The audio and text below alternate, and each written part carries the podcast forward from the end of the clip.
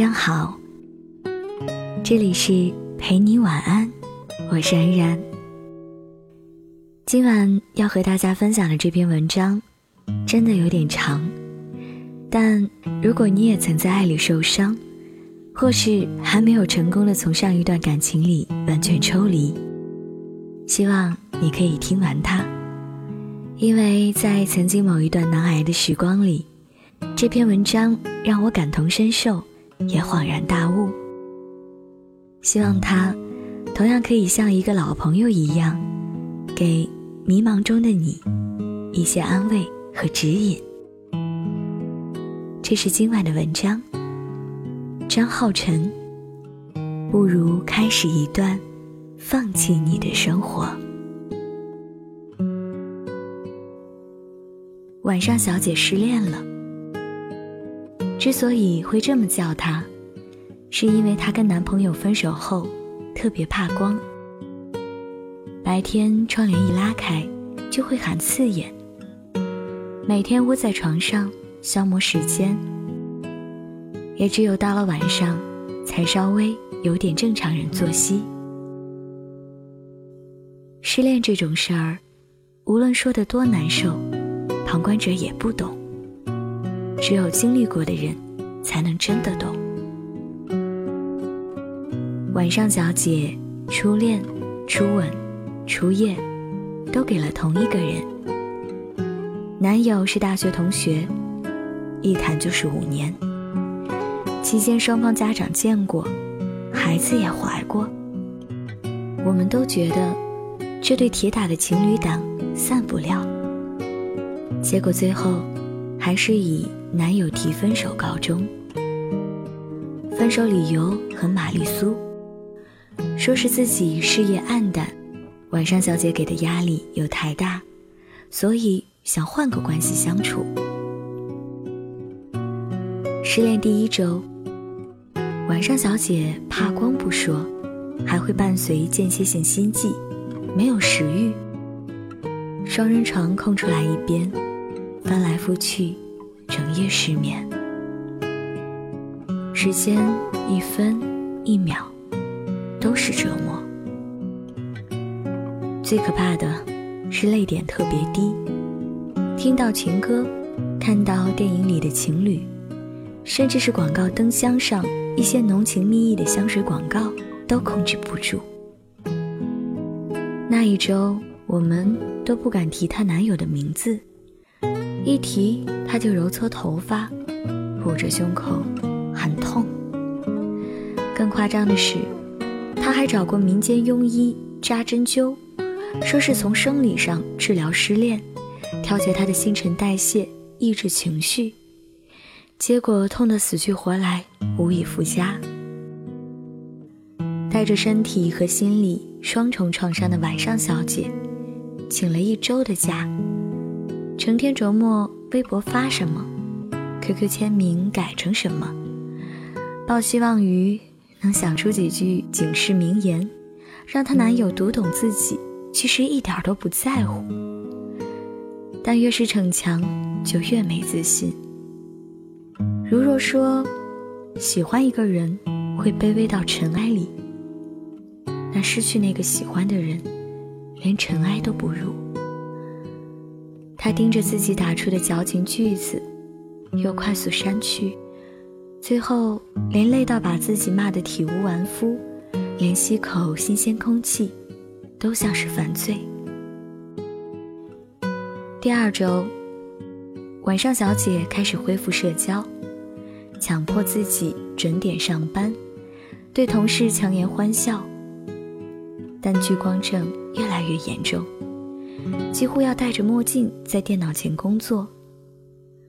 他是广告公司的设计师，那几天应付一个家庭按摩 APP 的客户，结果要么把按摩师 PS 的像丧尸出笼，要么设计的海报，以为是用 Windows 自带画画工具搞定的。他们公司的老板还算尽人情，不但没有多责怪。反而送了他一盒保养品。晚上，小姐面无表情地拆开，几个大字写着：“海王金樽。于是她那几晚都是借酒浇愁，靠酒精入眠。迷蒙中想起了大一，跟她男友热恋那会儿，她用两个礼拜时间学那些脑残粉丝做了一本相册，上面贴满了他们的自拍和纸星星、千纸鹤。她男友二十岁生日，还专程去豆瓣儿开了个活动，让全世界各地的网友给她手写生日祝福。那是他过得最快乐的时光，但到现在，只要一想到这个人不再属于自己，就难过的要死。在回忆的安慰与现实的无奈中，无限循环。不是都说了，人最软弱的，就是舍不得。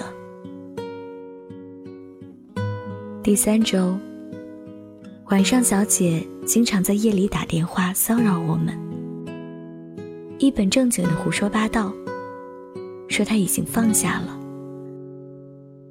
微博、朋友圈破天荒开始晒自拍、晒美食、晒风景，每天妆容精致，工作积极，走路带风，见到陌生人都要傻笑个十分钟。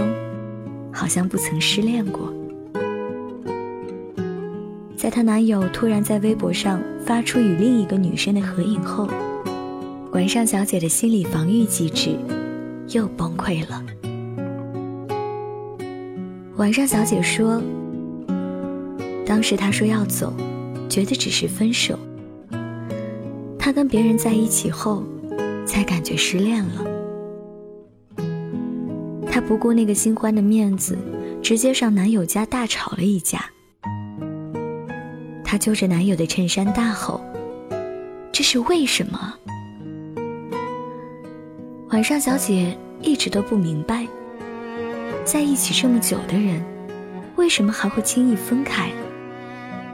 一个人已经成为自己身体的一部分，要这么平白无故割舍，换谁？都不会死心。男友被吓得不轻，徒手把晚上小姐给拎起来，嚷嚷：“我告诉你为什么，就是不爱了。